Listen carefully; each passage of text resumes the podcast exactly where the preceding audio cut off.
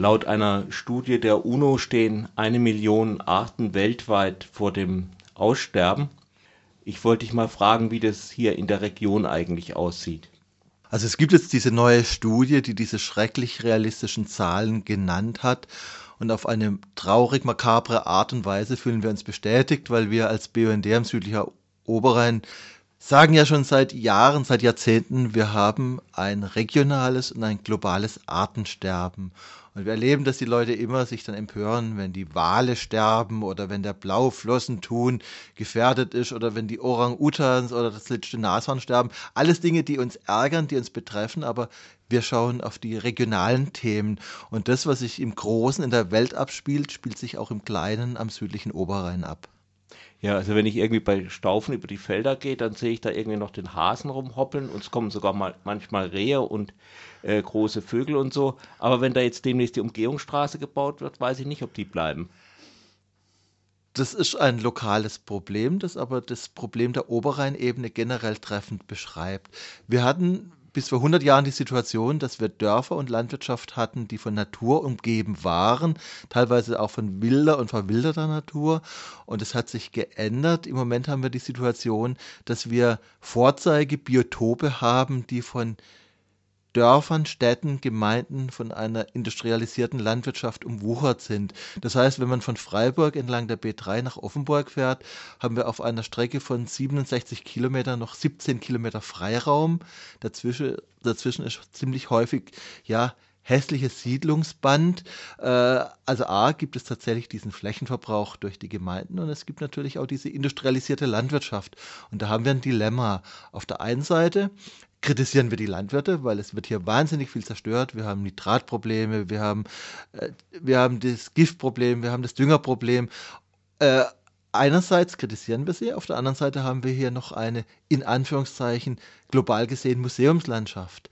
Das heißt also, gemessen an den äh, riesigen ausgeräumten Flächen im Osten und Norden der Republik oder gemessen an den Feldern in Kanada und Amerika, haben wir hier noch Hecken und Bäume, äh, und eine relativ kleinräumige Landwirtschaft. Aber gleichzeitig mit dem Artensterben haben wir ein Bauernsterben und es und wenn sich diese Tendenzen fortsetzen, und es sieht nicht so aus, als wenn es sich ändern würde, dann haben wir hier auch in wenigen Jahren und Jahrzehnten Äcker, die sind fünf Kilometer lang und fünf Kilometer breit und da ist keine Hecke mehr dazwischen und kein Baum mehr dazwischen.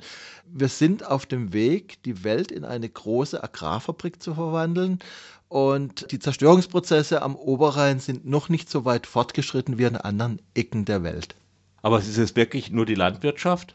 Es ist eine Vielzahl von Geschichten. Also einfach, äh, ich habe es ja angesprochen, also im Prinzip sind die Probleme des Artensterbens, lassen sich zusammenfassen. Wir leben in einer, in einer Zeit der global organisierten Gier und in einer Endphase exponentiellen Wachstums. Ich glaube, dieser Traum vom unbegrenzten Wachstum, der regional geträumt wird, global geträumt wird, das ist eigentlich die Hauptursache für das Artensterben und für den Klimawandel. Wir verwandeln die Welt in eine große einheitliche Fabrik, in eine Agrarfabrik, eine Fabrikfabrik, eine Konsumfabrik und eine Wohnfabrik, in der eine zunehmende Zahl von übersättigten Menschen immer unzufriedener werden.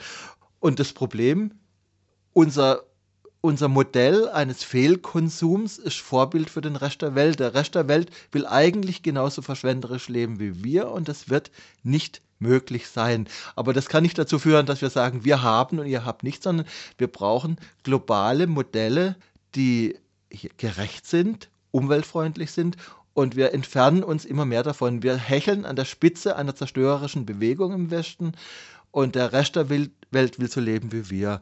Und was uns natürlich ganz besonders ärgert, wir diskutieren jetzt über Artensterben und da werden sicher auch ein paar Millionen jetzt in diesen Bereich fließen, aber wir leben im Moment in einer Zeit, in der undiskutiert die Rüstungsausgaben verdoppelt werden auf 80 Milliarden Euro. Und, äh, und, da, und da fließen ein paar Millionen jetzt in Klimaschutz und in Artenschutz. Also es geht absolut in die verkehrte Richtung und wir sind im Moment dabei, wenn man es objektiv und neutral betrachtet, wir sind im Moment in einer Phase, in der wir die Welt an die Wand fahren. Global hast du da leider wohl sicher recht, aber wie sieht es jetzt, was könnte man regional ja. tun? Also A will ich es vielleicht mal ein bisschen runterbrechen. Also das waren mhm. jetzt die großen Themen, auch ein bisschen deprimierend, gebe ich zu, aber es ist einfach realistisch. Feldlerche, Rebhuhn, Grauammer und Wachtel, das waren einst häufige Arten in der Agrarlandschaft, sind in vielen Bereichen der Rheinebene bereits verschwunden. Der große Brachvogel und der Kiebitz stehen vor dem Aussterben. Und du hast den Feldhasen genannt. Schön, dass du ihn noch siehst, aber er wird massiv immer weniger. Und wir haben im Moment am Oberrhein eine massive Insektenvergiftung, ein Insektensterben, das zum Vogelsterben führt. Also das sind alles Prozesse, die man ändern muss. Und die Politik und auch die Industrie neigt dazu, zu der Aussage, liebe Leute, ändert euer Leben und werdet ökologisch und führt das gute ökologische Leben.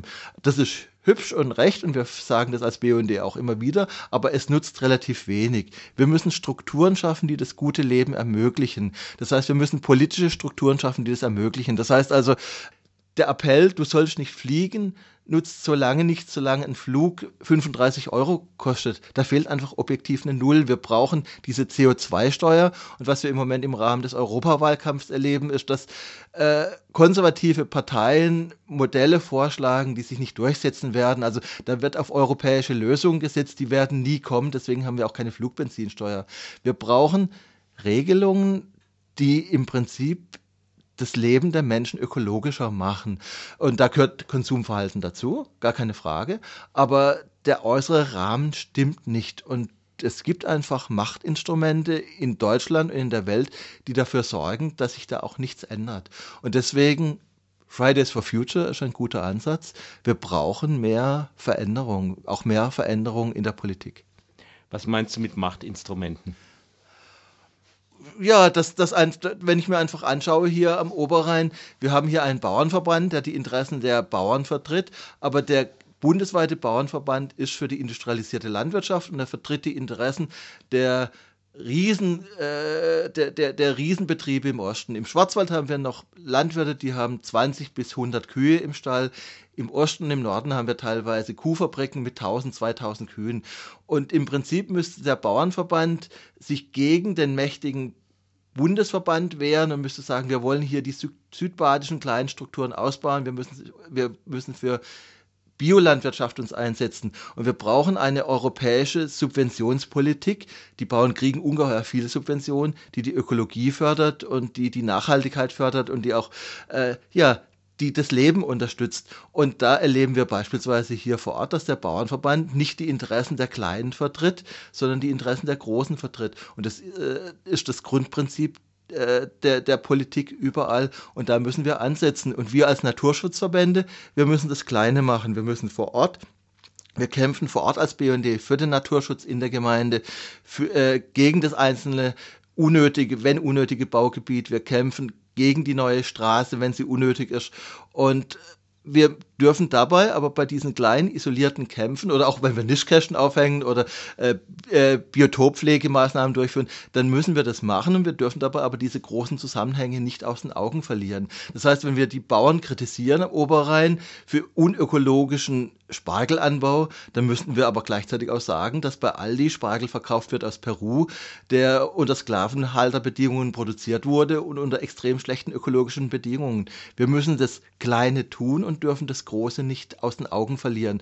Und das erlebe ich immer wieder, dass wir jeder kämpft für sein Lieblingsbiotop und schaut nicht nach links und rechts. Und die Aufgabe der Umweltbewegungen und der sozialen Bewegungen ist es, diese Geschichten zusammenzuführen.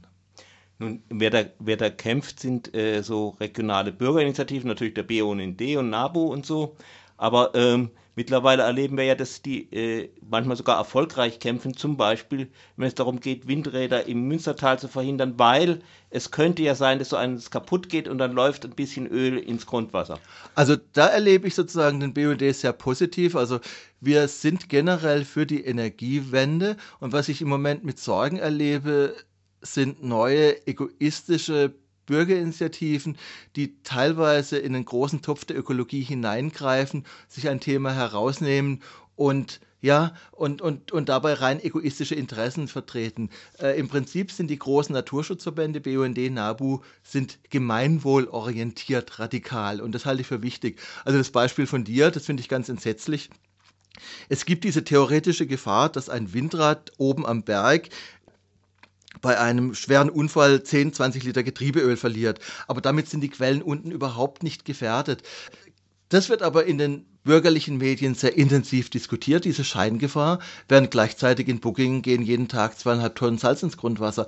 Also wir erleben auch da, dass wir manche Themen ganz gezielt interessengeleitet in Nischen diskutieren. Oder wir erleben, wir erleben dass die Wildtierstiftung äh, sozusagen sich massiv für Wildtiere einsetzt, aber an der Spitze sind Klimawandelleugner, die im Prinzip den Naturschutz nutzen, um vollkommen andere Ziele durchzusetzen. Und es ist eine komplexe Welt und deswegen äh, ja der Versuch, komplexe Zusammenhänge in einem kurzen Interview darzustellen.